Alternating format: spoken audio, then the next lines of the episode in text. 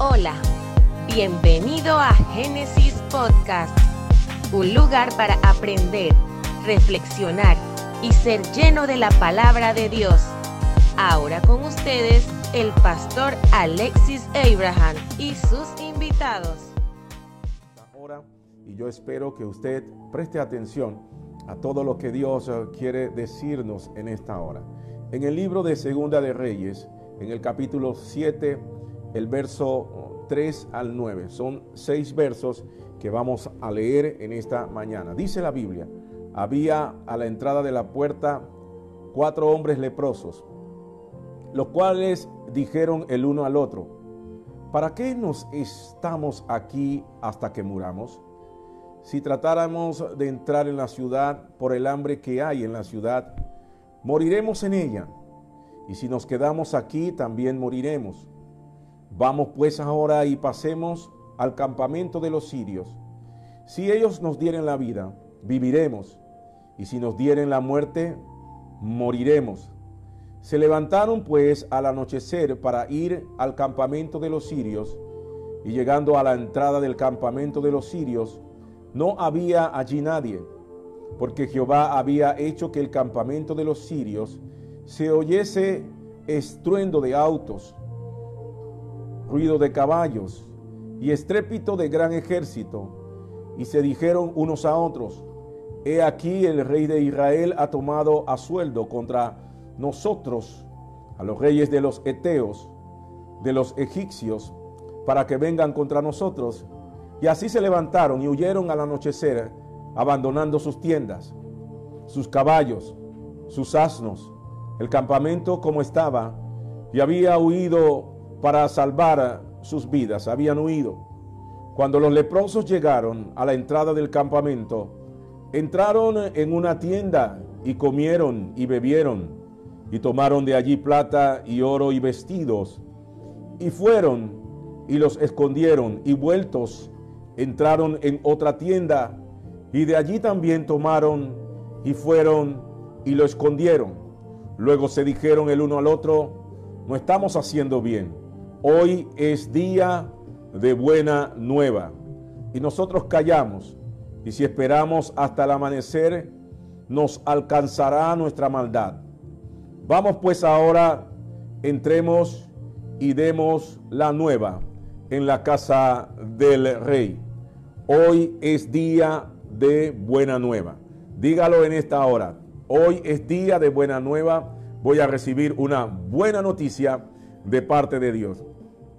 Ahora, esta porción, este, eh, estos versos que leímos son muy interesantes y el viernes pasado a través de la plataforma y del servicio que tenemos a nivel de iglesia a modo virtual, pues también se compartía parte de esta porción. Pero es interesante para poder entender por qué vino este, este caos a la ciudad, irnos pues al contexto es decir, eh, a los hechos anteriores al texto mencionado. Y en Segunda de Reyes, ahí mismo en el capítulo 6, versos 24 eh, al 30, seis versos también, hay pues eh, un escenario que nos va a dar fundamento para lo que estaba pasando, para entender lo que estaba pasando en la ciudad, con su permiso. Y allí en Segunda de Reyes, capítulo 6, verso 24 al 30, dice lo siguiente. Después de esto aconteció que Benadad, rey de Siria, reunió todo su ejército y subió y sitió a Samaria. Y hubo gran hambre en Samaria a consecuencia de aquel sitio, tanto que la cabeza de un asno se vendía por 80 piezas de plata y la cuarta parte de un cap de estiércol de palomas por cinco piezas de plata. Y pasando el rey de Israel por el muro, una mujer le gritó y dijo, salve, Señor mío. Y él dijo, si no te salva Dios, ¿de dónde te puedo salvar yo? ¿Del granero o del lagar? Y le dijo, ¿qué tienes? Ella contestó, esta mujer me dijo, de acá, da acá tu hijo y comámoslo hoy y mañana comeremos el mío. Cocimos pues a mi hijo y lo comimos. El día siguiente yo le dije, da acá tu hijo y comámoslo. Mas ella ha escondido a su hijo. Cuando el rey oyó las palabras de aquella mujer, él pues rasgó sus vestidos y pasó así por el muro y el pueblo vio el silicio que traía interiormente sobre eh, su cuerpo. Dios nos bendiga en esta mañana a través de la palabra. Los sirios invadieron el reino de Israel y habían sitiado a Samaria, según lo, lo dice eh, la Biblia. ¿Y cuál fue el resultado de todo esto? El resultado fue que fraccionaron la economía, quebraron y empobrecieron el territorio y el pueblo. Y había pues en ese momento tres clases, como siempre se ha establecido a través de los tiempos. La clase de los que más tenían, que es la clase de los ricos, la clase media y la clase eh, más humilde. Y escaseaba la comida, dice la Biblia. Y la cabeza de un asno este, estaba valorada en 80 piezas de plata. Yo hice la conversión, 80 piezas de plata son o es lo, el equivalente a 180 dólares. Quiere decir que una cabeza de asno, la cabeza de asno eh, se echa en la basura. el asno no se comía porque era un animal inmundo, impuro, pero en ese tiempo, a, falta de comida y en medio de una situación difícil de escasez, la gente se la ingenia y come lo que no pueden o lo que no tienen que comer. Yo no sé si al principio de todo esto, cuando eh, se estaba presumiendo de que iba a haber escasez, la gente estaba llevando conservas, latas de cosas que ni siquiera comían, marcas que de repente usted mandaba a buscar pues un producto, un embutido de una marca y no había y le llamaban por teléfono, tenemos esta, y usted, decía, pues que venga lo que hay. Entonces, ese era el escenario en ese tiempo. ¿Sabe que una cabeza de, un asno? ¿Quién come una cabeza de la iguana? ¿Quién se come la cabeza de la tortuga? ¿Quién se come la cabeza ah, del pollo? Nadie hace eso. Buscamos la parte más jugosa, más ah, sustanciosa. Pero en ese momento, una cabeza de asno estaba valorada en 180 dólares y solo los eh, que detentaban el poder o la clase económica más alta podían comprarlo. La comida de la clase media, según está estipulado en la porción que leímos, era el estiércol de paloma y era pues eh, eh, eh, era algo que escaseaba, era como oro en polvo. Estiércol de paloma es excremento y el excremento estaba en 10 dólares. Yo no sé para qué, a falta de comida, pues la gente se las ingenia. Yo no sé si hacían puré o algo de, con eso, pero eso estaba valorado en 10 dólares y estaba bien comercializado. Sin embargo, los pobres no tenían que comer. Y la Biblia dice que se estaba practicando la antropofagia, que es eh, comer seres humanos. ¿Y por qué lo estaban haciendo? Porque estaban desesperados. Una persona con el estómago vacío, una persona con el cerebro, eh, el, eh, pues con el estómago sin comer, el cerebro se trastorna. Yo no sé si usted ha escuchado la canción Adán García. El último día de Adán García se fue con una pistola de papelillo del hijo, fue a hurtar un banco y allá lo mataron porque el hombre estaba desesperado y trató de violentar un banco y de burlar pues las autoridades y quedó muerto en el acto. El ser humano hambriento mata, el ser humano cuando tiene hambre comete locuras. Yo le haría una pregunta, ¿usted comería carne humana? De repente usted ah, dice, no, eso sería una, una tremenda pues eh, locura, un acto de canibalismo. Pero hace algunos años unos eh, deportistas iban a la cordillera de los Andes, allí hubo un accidente, un avión, y ellos tuvieron que comer carne humana, los eh, eh, compañeros que quedaron muertos porque estuvieron mucho tiempo allá y, aparentemente nadie los podía encontrar. Todo esto había pasado al pueblo de Dios, volviendo al escenario que estamos compartiendo, producto de una disciplina. Todo parte del castigo de Dios. ¿Y por qué Dios hace eso? ¿Por qué Dios lo hace? Porque es un padre y quiere lo mejor para sus hijos. Y la Biblia dice que el Padre al que ama disciplina. Pero en la Biblia también siempre hay una constante. cada vez que Dios disciplina, conjuntamente con esa disciplina, conjuntamente con ese azote, conjuntamente con el castigo, Dios también trae bálsamo, Dios también trae restitución, Dios también trae restauración. Y yo creo que estamos siendo disciplinados por Dios, por todo lo que el hombre ha estado haciendo. Y este es un tiempo para que nosotros meditemos, para que nosotros eh, reflexionemos en lo que hemos estado haciendo, cómo estamos viviendo nuestra vida, cómo estamos eh, eh, relacionándonos con Dios pero yo siento y yo creo que Dios va a traer un tiempo de restauración. Y la verdad es que todos fallamos cada día y aún así Dios no nos ha matado. ¿Por qué? Porque servimos a un Dios de misericordia.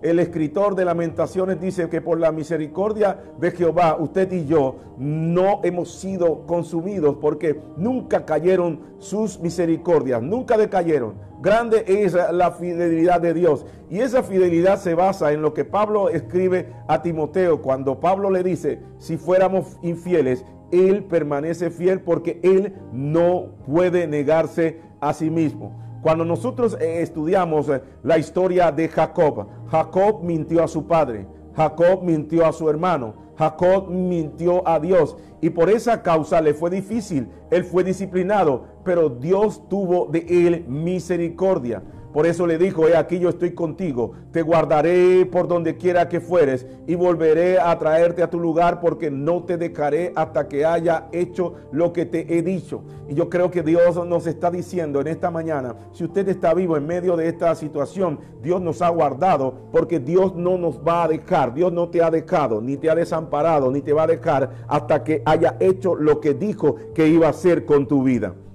Pero vayamos al escenario de los leprosos hubo una promesa. Segunda de Reyes 7.1 dice, oíd palabra de Jehová, dijo Eliseo. Así dijo el Señor, mañana a estas horas valdrá el sea de flor de harina un ciclo y dos seas de cebada un ciclo a la puerta de Samaria. Y un príncipe sobre cuyo brazo el rey se apoyaba, contestó al varón de Dios y dijo, si Jehová hiciese ahora ventanas en el cielo, ¿sería esto así?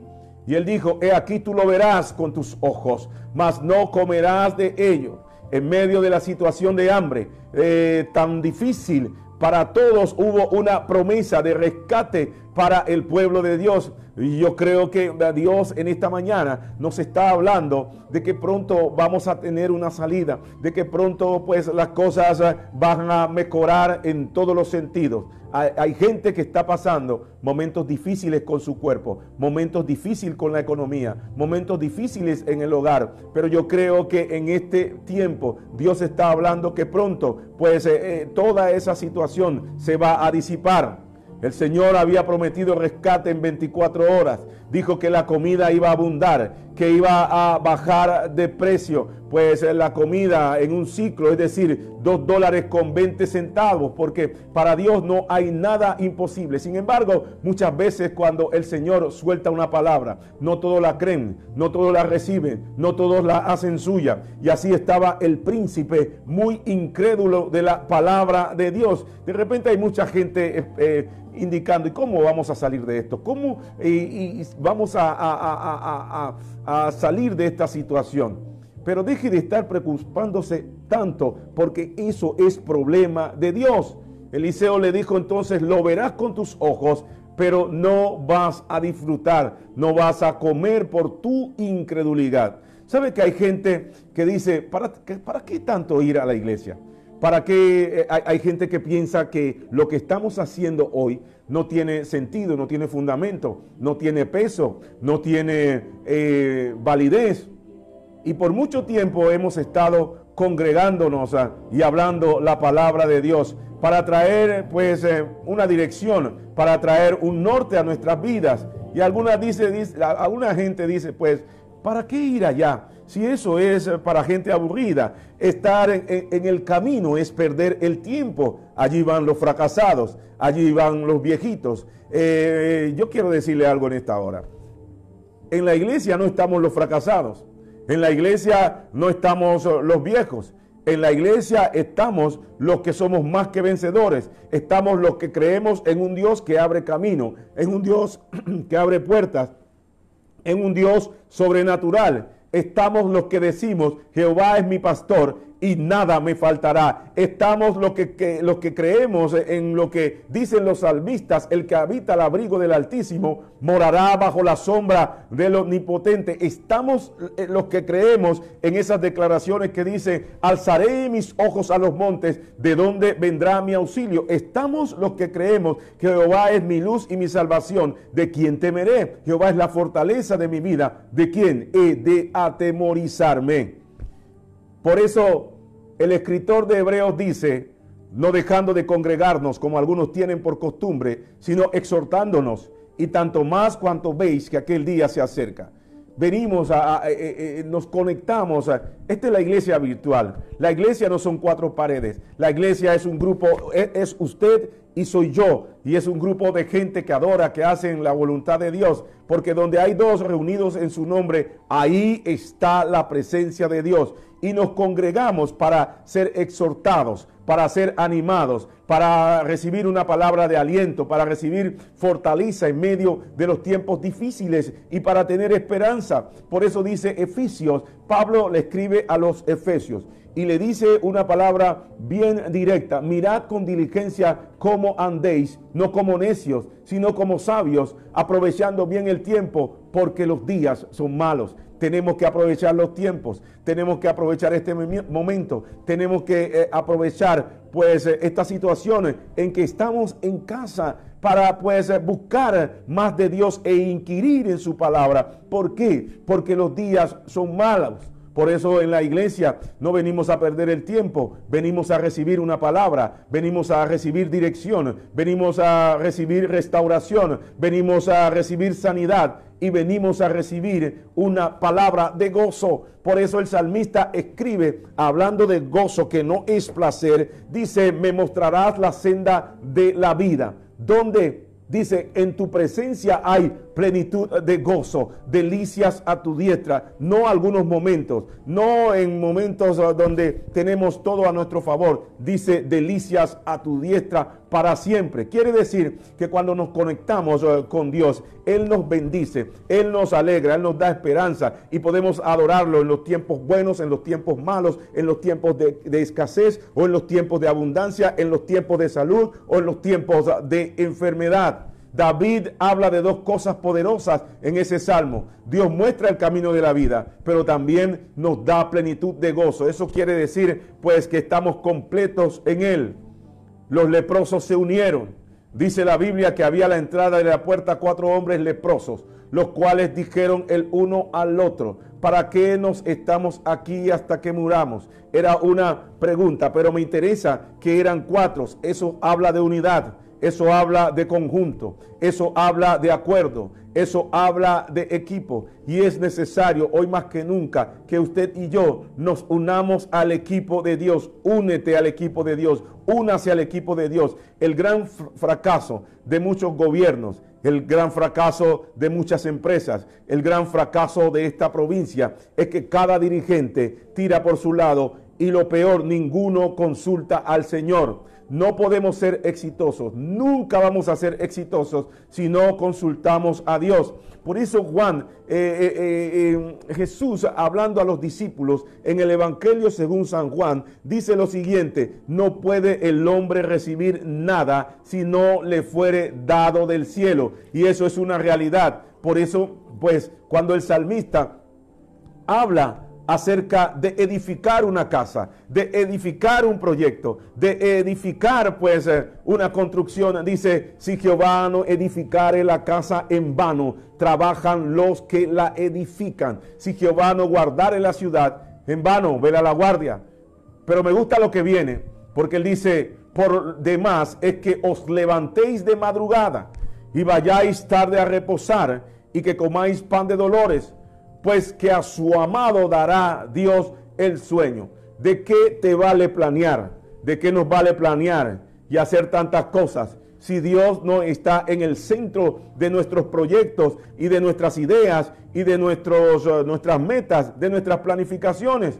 vas a comer entonces pan de dolores y vas a perder el sueño. ¿Qué pasa cuando trabajamos en equipo? Pero cuando nos unimos al equipo de Dios, el salmista dijo algo poderoso. Mirad cuán bueno y cuán delicioso es habitar los hermanos juntos en armonía. Es como el buen óleo sobre la cabeza, el cual desciende sobre la barba, la barba de Aarón. Y sigue diciendo, y baja hasta el borde de sus vestiduras, como el rocío de Hermón, que desciende sobre los montes de Sión, porque allí envía Jehová bendición y vida eterna. Hay garantía de bendición cuando estamos conectados a la fuente que se llama Jesucristo. Hay promesa de salvación cuando estamos eh, conectados a esa eh, fuente. Hay garantía de éxito. Los leprosos formaron equipo, estaban unidos, pero estaban unidos con un propósito. Se determinaron a no morir, se determinaron a cambiar su estatus, se determinaron a cambiar su situación. No podemos dejar morir nuestros sueños. No debemos dejar morir o no podemos. No vamos a dejar morir esta ciudad. Necesitamos testificar que lo que Dios ha hecho en nuestras vidas. Tengo ya 26, 26 años de estar en el Evangelio. Y no llegué en la mejor condición a la iglesia, ni al camino del Señor. Pero yo me determiné que no iba a terminar así, así como andaba, en desorden, sin dirección, sin propuesta, sin meta, viviendo del día a día. Pero llegué un día y encontré pues, eh, pues una palabra, una palabra que transformó mi corazón, que transformó mi vida, que cambió mi modo de pensar y determiné que no iba a terminar así e hice dos cosas. Decidí servir al Señor y retomé todos mis estudios y todo lo que había dejado por causa de una palabra. Y esa palabra eh, está en el libro de Corintios, de modo que si alguno está en Cristo, nueva criatura es, las cosas viejas pasaron, he aquí todas son hechas nuevas. Cristo me transformó, Cristo me renovó, Cristo hizo cosas nuevas en mi vida. Y no estoy en el pastorado porque estudié mucho, no, sino por un llamado divino, sino porque Dios ah, tocó mi mente, tocó mi corazón, porque abrí mi corazón y fui sensible a la voz de Dios y he visto la mano de Dios. Y Dios ha sido bueno aún en este tiempo por causa de una palabra. La palabra de Dios ah, siempre se va a cumplir. Buscad el reino de Dios y su justicia y todas las cosas vendrán por añadidura hay una enseñanza de estos leprosos. Y escúcheme porque esto le tiene que bendecir a usted.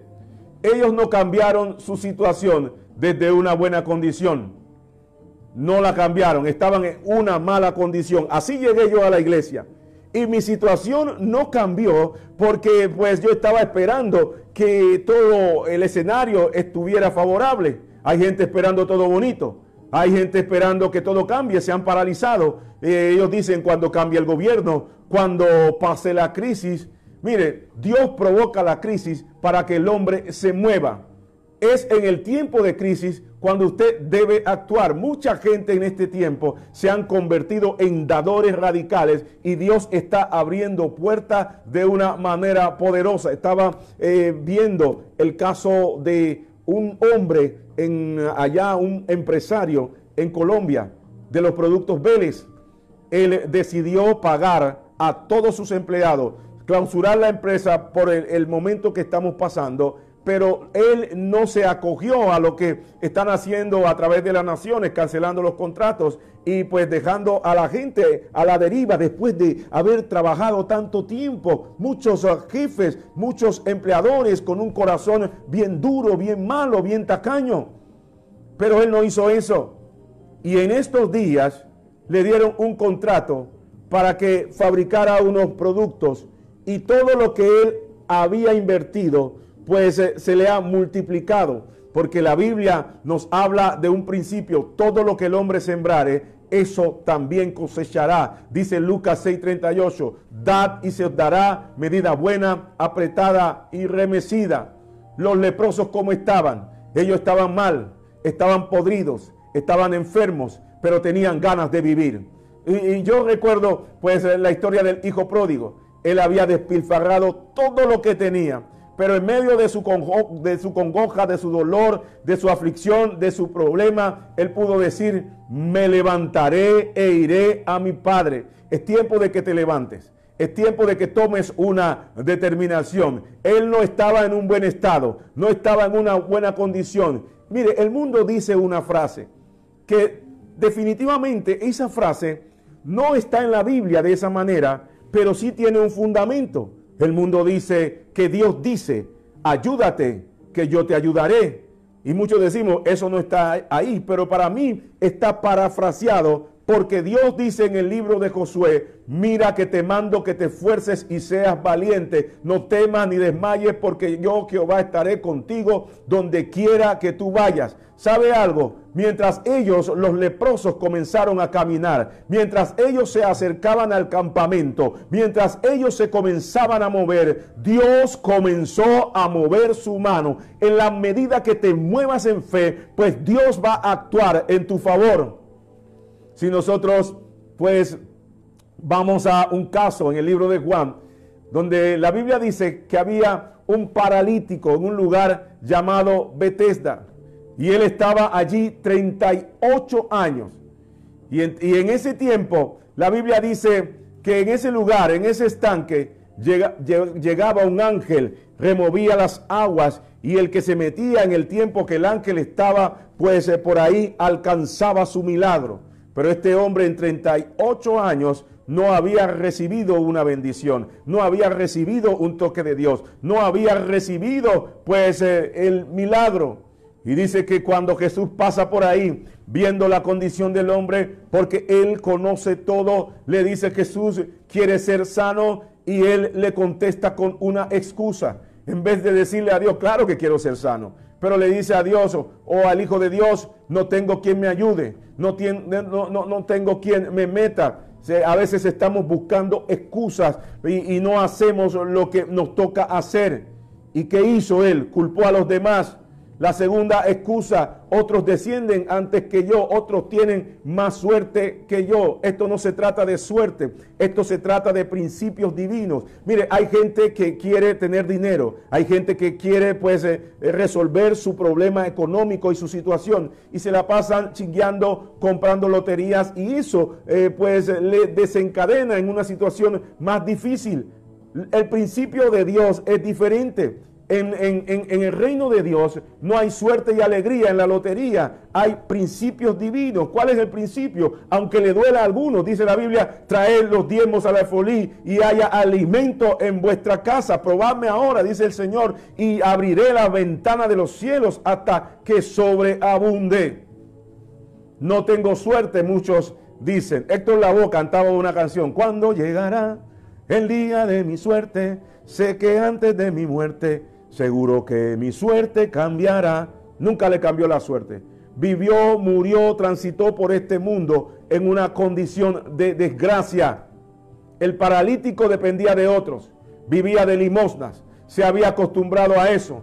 Y muchos, mire, eh, recuerdo cuando hicieron el proyecto del nuevo Colón, muchos se estaban quejando, muchos estaban hablando mal. Es un proyecto hermoso, es un lugar bonito, es un lugar que tiene futuro. En estos días atrás yo le decía al peluquero que él estuvo por mucho tiempo en Ciudad de Colón. Le dije, vete allá, allá donde están abriendo los locales, porque te va a ir bien.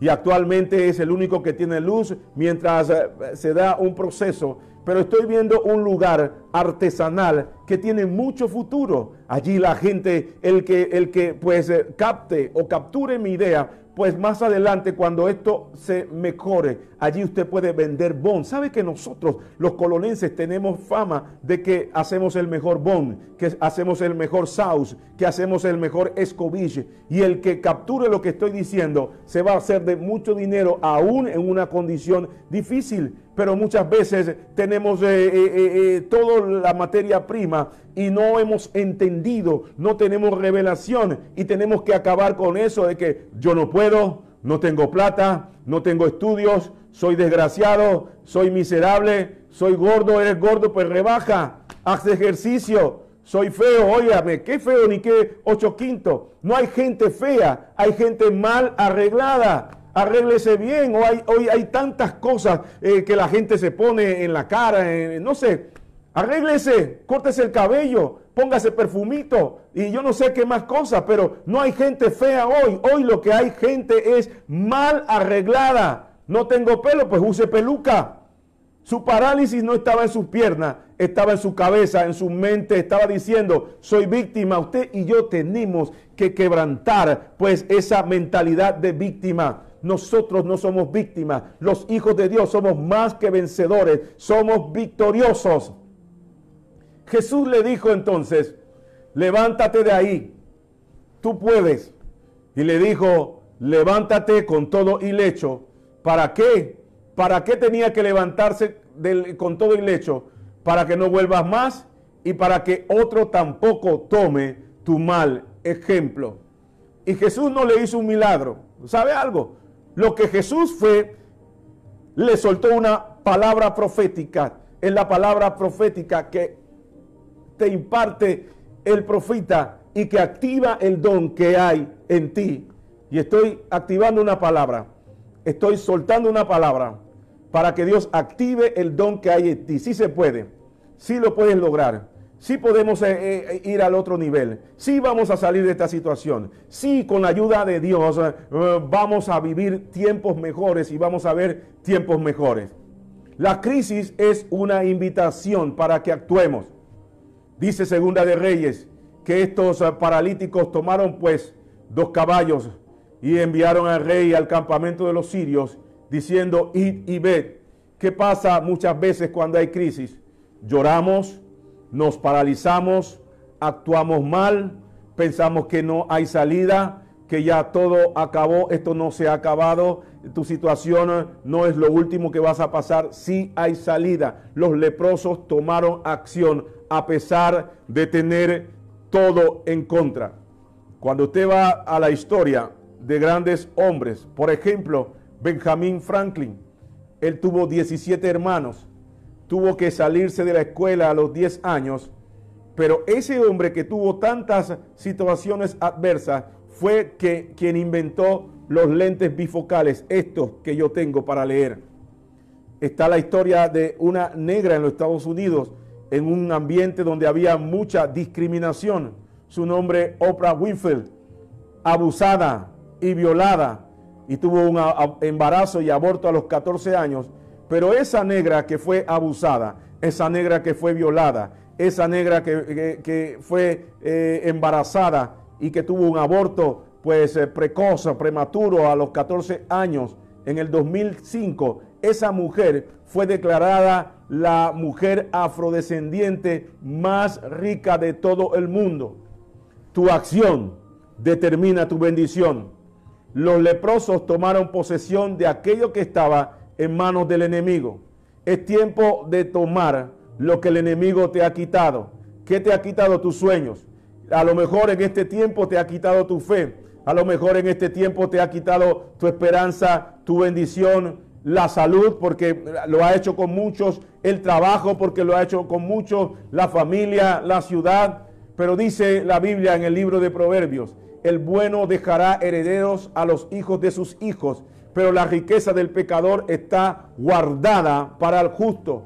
Usted y yo, que hemos conocido al Señor, somos justicia de Dios. Y yo creo firmemente que viene un tiempo diferente, que viene un tiempo de transferencia para esta ciudad y para todo el mundo entero. Dios sometió a los sirios los hizo huir, les quitó el oro, les quitó la comida. Y sabe lo poderoso de todo eso es que Dios no usó arma, porque no es con espada ni con ejército, sino con el poder de su Santo Espíritu. No limites a Dios. ¿Cómo vamos a salir de todo este problema? Dice la Biblia, en Dios haremos proezas y Él hollará a nuestros enemigos. ¿Cómo lo va a hacer? A ti que te importa, pero Él lo puede hacer, porque el que cree, todo le es posible. Dice la Biblia, yo quiero ir terminando con esto. Cuando los leprosos llegaron a la entrada del campamento y entraron en una tienda, la Biblia dice que comieron, que bebieron y tomaron de allí plata, oro y vestidos y fueron y los escondieron. Y vueltos entraron en otra tienda y de allí tomaron y fueron y lo escondieron. Luego se dijeron el uno al otro, no estamos haciendo bien. Hoy es día de buenas nuevas. Y nosotros callamos. Y si esperamos hasta el amanecer, nos alcanzará nuestra maldad. Vamos pues ahora, entremos y demos la buena nueva en la casa del rey. Los leprosos, a los leprosos, Dios le dio acceso. Le dio acceso a vestidos. Les dio acceso a oro. Es como quien dice, se viró la tortilla. Yo creo que la tortilla se va a virar y vamos a estar en una buena condición. Usted tiene que creer esta palabra. Dios le dio acceso a vestidos, a oro, a plata, a comida y a la vida. Pero ellos decidieron compartir eso con otros. Dad de gracias lo que recibiste de gracia. Y este es un momento para que usted crea la palabra de Dios y para que comience a compartir no solamente los alimentos, sino su testimonio, para que comience a hablar a los demás todo lo bueno que Dios ha hecho con usted. Usted tiene que entender algo. Cuando usted mira hacia atrás, hacia tres o cuatro meses atrás, ha muerto mucha gente, gran parte de la población mundial ha muerto, muchos han caído enfermos y usted está vivo y usted tiene salud. Y aunque la cosa ha estado difícil en algunos momentos, Dios siempre ha sido propicio para su necesidad y para mi necesidad. Por eso usted tiene que compartir todo lo que Dios ha hecho. Por eso estamos en este medio, por eso estamos en este camino, por eso te estamos hablando y predicando a través de este canal. Yo recuerdo cuando conocí al Señor hace 26 años atrás, comencé a hablar a Dios de la transformación que Dios había hecho y estaba haciendo en mi vida, porque no fue de, de golpe, tuve que pasar por un proceso, pero en ese proceso donde Dios me fue moldeando, Dios ha sido muy bueno. Yo no tengo queja de Dios. Todo lo que Dios me ha dado ha sido excelente, ha sido muy bueno, cambió mi vida, transformó mi ser, cambió eh, eh, mi vocabulario, cambió de mi cara, cambió todo. ¿sí? Él cambió mi lamento en baile. Y alguna gente me decía, te lavaron la mente. No, Jesús no me lavó la mente. Jesús me limpió de mi pecado, me sacó de la ignorancia, me sacó de la religiosidad, me sacó de la tradición, me dio un nombre nuevo, me dio una identidad, me dio una palabra y esa palabra yo no la olvido. No os acordéis de las cosas pasadas, ni traigáis a memoria las cosas antiguas. He aquí yo he hecho cosa nueva. Y muchos dijeron, algo le pasó a él. Algo le hicieron. No fue algo, fue alguien que entró en mi vida y cambió mi ser. Y de ese alguien te estoy hablando en esta hora, porque ese alguien se llama Jesucristo. Porque lo más poderoso que Dios me dio fue la salvación y vida eterna. Juan 3:16, versículo de oro dice, porque de tal manera amó Dios al mundo que dio a su Hijo unigénito para que todo aquel que en él cree no se pierda, mas tenga vida eterna. Yo termino con esto. Y en esta mañana, durante todo este tiempo, a través de esta plataforma le hemos estado hablando a un pueblo, le hemos estado hablando a una iglesia, a una iglesia para recibir dirección, guía, ánimo de parte eh, de Dios y para que entendamos que Dios está con nosotros en todo momento. Él dijo, yo estaré con vosotros todos los días hasta el fin del mundo, aún en medio de eh, la adversidad. Dios ha sido bueno y ha estado con nosotros. Pero quiero hablarle a usted que ha entrado a la plataforma. Dios planeó todo esto para tenerlo a usted aquí en este día, para compartirles yo las buenas nuevas. Hay buenas nuevas, hay buenas noticias, iglesia. Hay buenas noticias para usted que nos visita a través de, esta página, a través de este medio. Quiero decirle una cosa, y es importante que usted la sepa. Todo hombre sin Dios está muerto espiritualmente y yo estaba muerto, pero un día vino Cristo y me dio vida y vida en abundancia. Dice la Biblia a Pablo hablando a los Efesios, Él os dio vida a vosotros cuando estabais muertos en vuestros delitos y en vuestros pecados. Pablo le dice a los efesios, en aquel tiempo estabais sin Cristo, alejado de la ciudadanía y ajenos a los pactos de la promesa, sin esperanza y sin Dios en el mundo. Pero ahora en Cristo Jesús, vosotros que en otro tiempo estabais lejos, había sido hechos cercanos por la sangre de Cristo. Lo que nos acerca a Dios no es que seamos muy religiosos, no es que hagamos rezos y esas clases de cosas. Lo que nos acerca a Dios es entregarnos a ese Jesucristo como nuestro Salvador y nuestro Señor, porque la sangre de Cristo es la que nos hace conectarnos con el Padre. Por eso dice San Juan 14:6, yo soy el camino, la verdad y la vida. Jesús hablando, nadie viene al Padre si no es a través de mí, si no es a través de Jesucristo. Y Dios quiere librarnos del tiempo terrible que viene. En medio de que eh, estamos pasando este momento y que creo que Dios nos va a dar una oportunidad, una oportunidad para restaurar nuestras vidas, nuestra comunión. Tenemos que entender que vienen tiempos difíciles para la humanidad, porque el final no es lo que muchos están hablando. Alguna gente hablando de la pero viene un final para este mundo, porque Dios va a restaurar y vienen y va a renovar todas las cosas, porque Dios va a crear un cielo nuevo y una tierra nueva.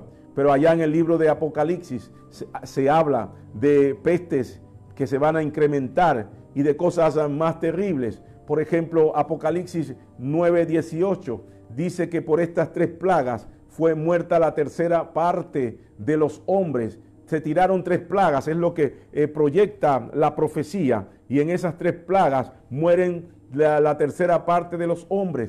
Yo creo que todavía esto no se ha dado, porque la Biblia dice que lo que estamos transitando ahora es el principio de dolores. Por el fuego dice, el humo, el azufre que salían de su boca.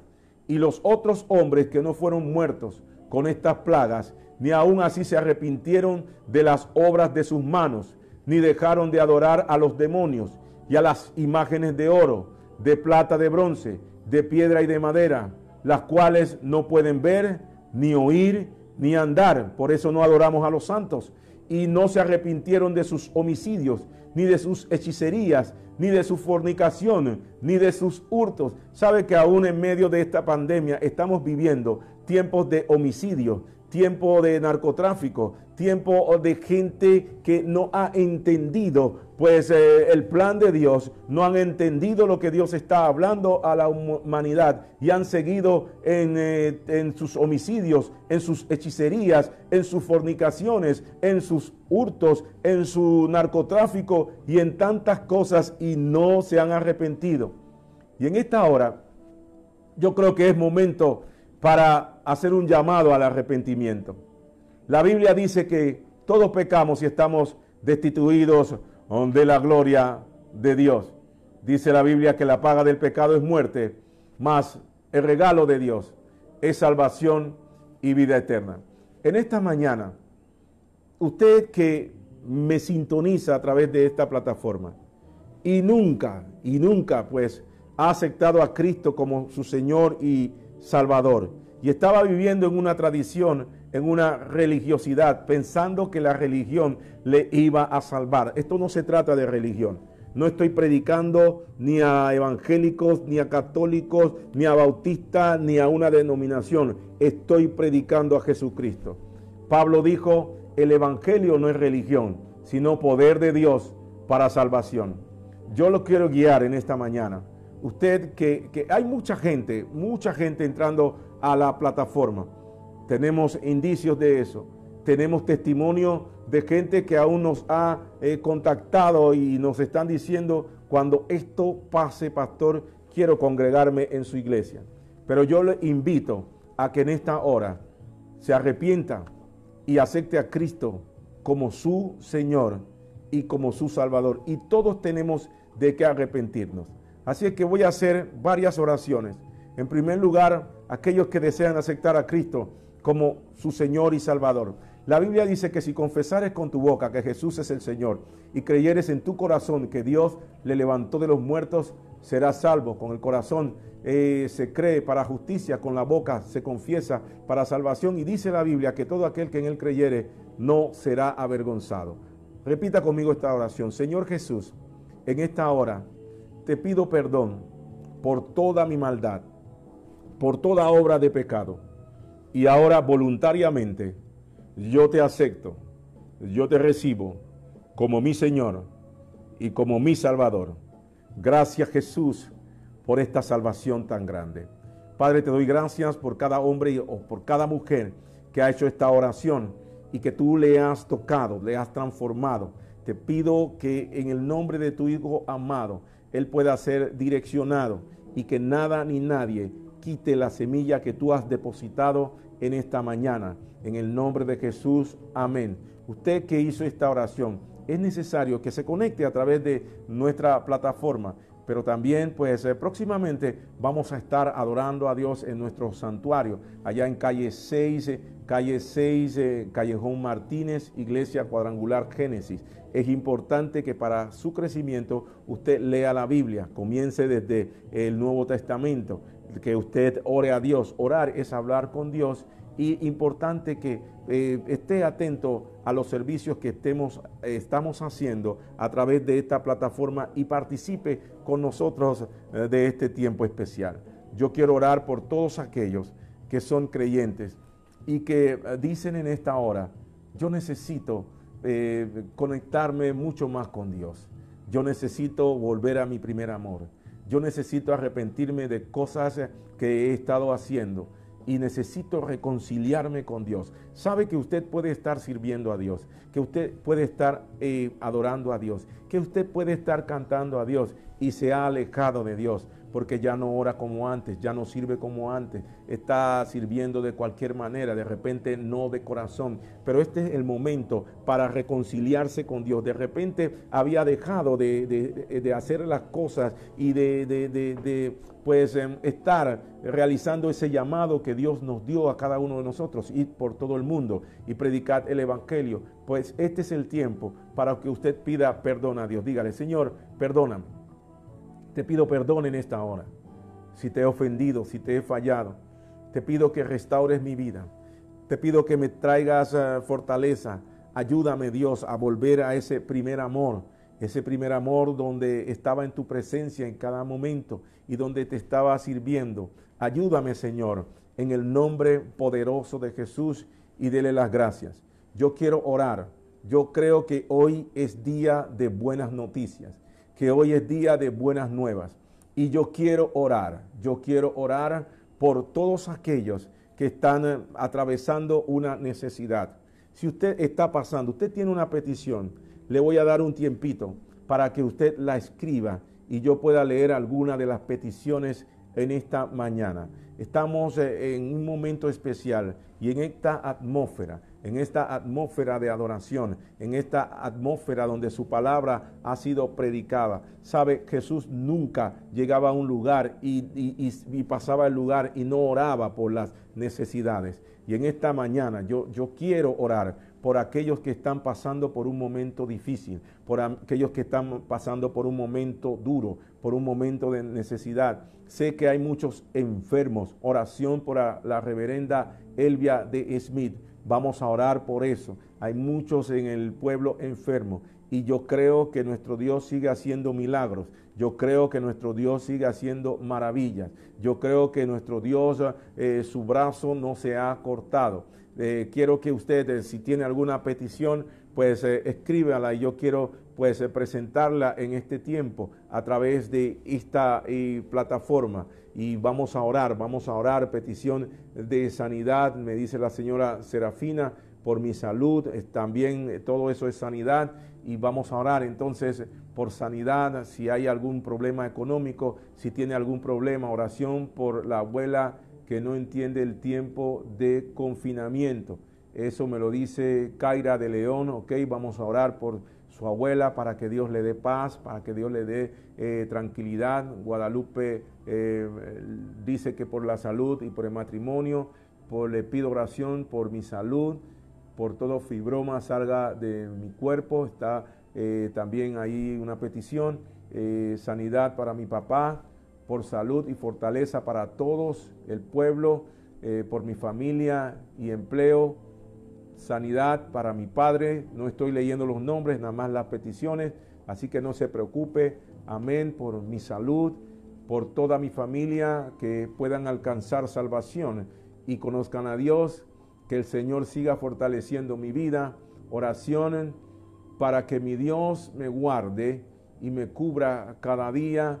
Yo pido que guarde de mí y de mi familia. Pido a Dios por mi hijo, que la cuide, mi hija la proteja siempre eh, y restaure nuevamente y nazca mi primer amor. Amén. Qué bueno.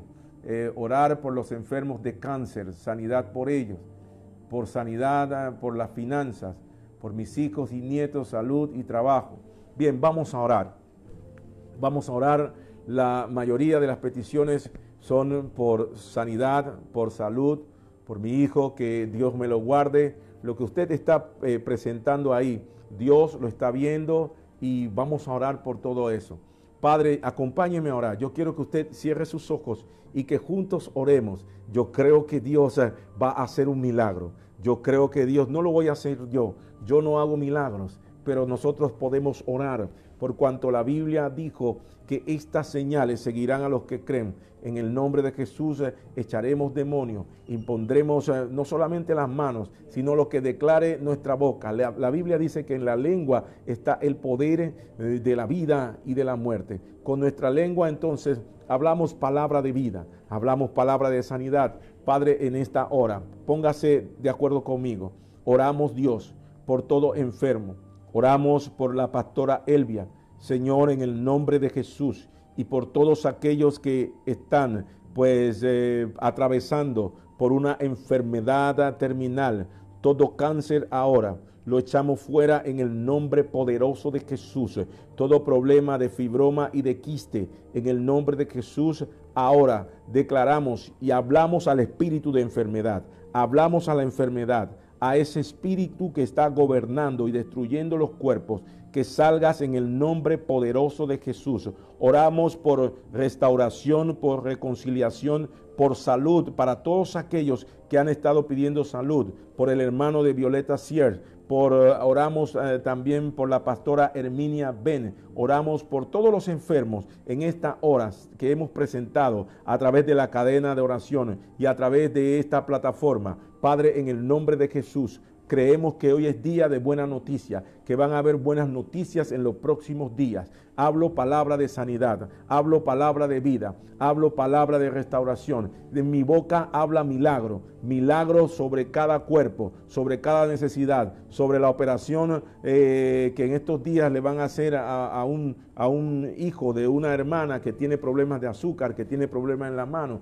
todo problema de azúcar, todo problema de diabetes, todo problema en la columna, todo problema en, los pechos de las damas todo problema en sus partes nobles, tanto de mujeres como de hombres, en el nombre de Jesús, yo creo que está fluyendo, fluyendo, fluyendo. Poder de Dios, poder de Dios que sana, poder de Dios que transforma, poder de Dios que restaura. Hay buenas noticias para ti, hay buenas noticias para tu familia, hay buenas noticias para tus ingresos, hay buenas noticias para tu matrimonio, hay buenas noticias para tu cuerpo, hay buenas noticias para esta casa, hay buenas noticias para todos aquellos que en esta hora están a través de esta plataforma, pero están recibiendo palabra de fe, palabra de restauración, palabra de bendición, palabra que sana, palabra que transforma, palabra que corta, que corta todo mal, toda plaga, toda escasez, todo problema en el hogar, todo problema en el matrimonio, todo problema de enfermedad.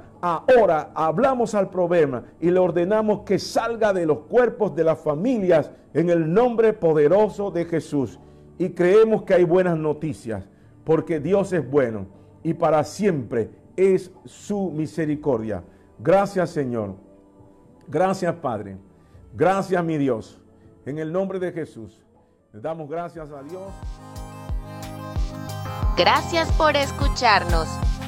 Nos encantaría que pudieras compartir este podcast con tus amigos y conocidos. Puedes suscribirte, calificar y dejarnos un comentario en cualquier plataforma que utilices para escucharnos.